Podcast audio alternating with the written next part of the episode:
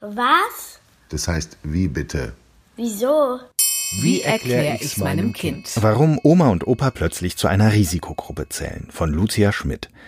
Ältere Menschen sind besonders gefährdet, vom neuartigen Coronavirus richtig schwer krank zu werden. Der Grund dafür ist medizinisch gut zu erklären und macht deutlich, was man tun kann, damit Großeltern fit bleiben. Mittlerweile sind sie sich eigentlich alle einig, Politiker und Wissenschaftler. Sie sagen, es wird kaum noch zu verhindern sein, dass sich das neuartige Coronavirus in Deutschland, in Europa und über die ganze Welt ausbreitet. Das ist erst einmal keine gute Nachricht. Der Trost dabei, für die allermeisten, vermutlich etwa vier von fünf Menschen, stellt das Coronavirus keine große Gefahr dar. Erwischt es einen, dann ist man zwar stark erkältet, hat Husten, Schnupfen, etwas Fieber und fühlt sich schlapp, nach einigen Tagen ist das aber überstanden und man ist wieder gesund. Bleibt die Frage, was ist mit diesem einen von fünf Menschen? Der zeigt zumindest der Statistik nach deutlich schwerere Symptome, wenn er am Coronavirus erkrankt.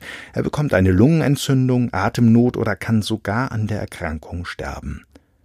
Nun weiß man mittlerweile, dass nicht alle Menschen dasselbe Risiko haben, dieser eine Mensch von fünfen zu sein, sondern es gibt Gruppen, die sind deutlich gefährdeter, schwer krank zu werden, falls sie das neuartige Coronavirus erwischt. Zu diesen sogenannten Risikogruppen zählen Menschen, die schon eine Krankheit haben, etwa Diabetes, Bluthochdruck, eine Immunschwäche oder eine Herzerkrankung. Und es zählen ältere Menschen dazu, auch wenn sie gesund sind. Manche sprechen davon, dass zu den älteren Menschen in dem Fall schon alle zählen, die über 50 Jahre alt sind. Die meisten Experten sagen aber, wer jenseits des 65. Lebensjahres ist, der zählt als alt und gehört damit zur Risikogruppe.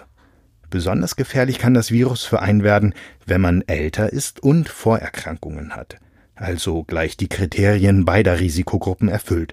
Da kommen wir zu einer schlechten Nachricht. Diese Kombination kommt leider häufig vor, denn normalerweise wird man eher im Alter krank. Und das hat einen relativ einleuchtenden Grund. Je älter ein Mensch wird, umso älter wird auch sein Körper. Und wie bei einem Auto oder Haus, Dinge, die viel in Gebrauch sind, verschleißen und zeigen größere oder kleinere Macken. Der menschliche Körper ist 24 Stunden am Tag im Einsatz. Dass er da nach 60, 70 Jahren am Herzen, an der Lunge, an den Knochen oder den Augen etwas Verschleiß zeigen kann, das darf wirklich nicht überraschen und gehört einfach zum Leben dazu. Typische Altersbeschwerden sind schmerzende Gelenke, schlechte Augen und ein abnehmendes Hörvermögen, aber eben auch ein schwächeres Immunsystem. Und da sind wir an dem Punkt, warum ältere Menschen, auch wenn sie eigentlich gesund sind, anfälliger für schwere Verläufe einer Corona-Infektion sein können. Unser Immunsystem ist dafür da, Krankheitserreger zu erkennen, sie einzufangen und zu bekämpfen, möglichst bevor sie Schaden anrichten können. Und wenn sie uns doch schon krank gemacht haben, dann sorgt das Immunsystem dafür, dass die Erreger ihre Wirkung verlieren.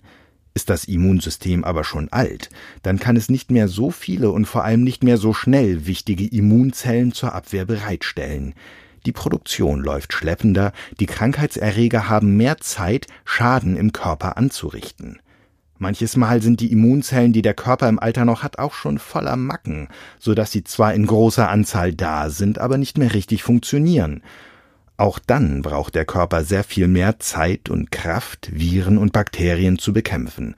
Und so entsteht dann schnell eine Abwärtsspirale, die ältere Menschen eben selbst bei vermeintlich harmlosen Erkrankungen schwer leiden lassen kann.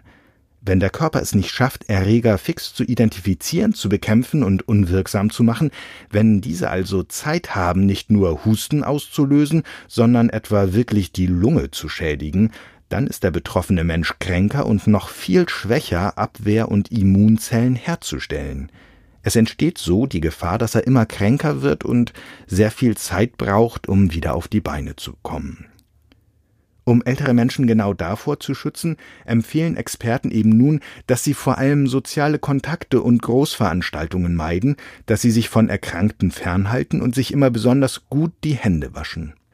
Jüngere Menschen können sie dabei unterstützen, indem sie für Ältere einkaufen, sie in keinem Fall krank besuchen, sondern nur telefonieren und vielleicht statt einer Umarmung nur mal freundlich nicken und etwas Nettes sagen. Und was auch noch wichtig ist, selbst wenn das Immunsystem schon alt ist, man kann versuchen, es in Form zu halten, indem man viel an die Luft geht, sich bewegt, gesund isst und Freude am Leben hat. Wer also seinen Großeltern in den kommenden Wochen etwas Gutes tun will, der besucht sie nur, wenn er wirklich sicher gesund ist. Und dann geht er mit ihnen spazieren, bringt einen Obstsalat statt Kuchen mit und hat ein paar vergnügliche Stunden mit ihnen. So bleiben Großeltern sehr wahrscheinlich vital.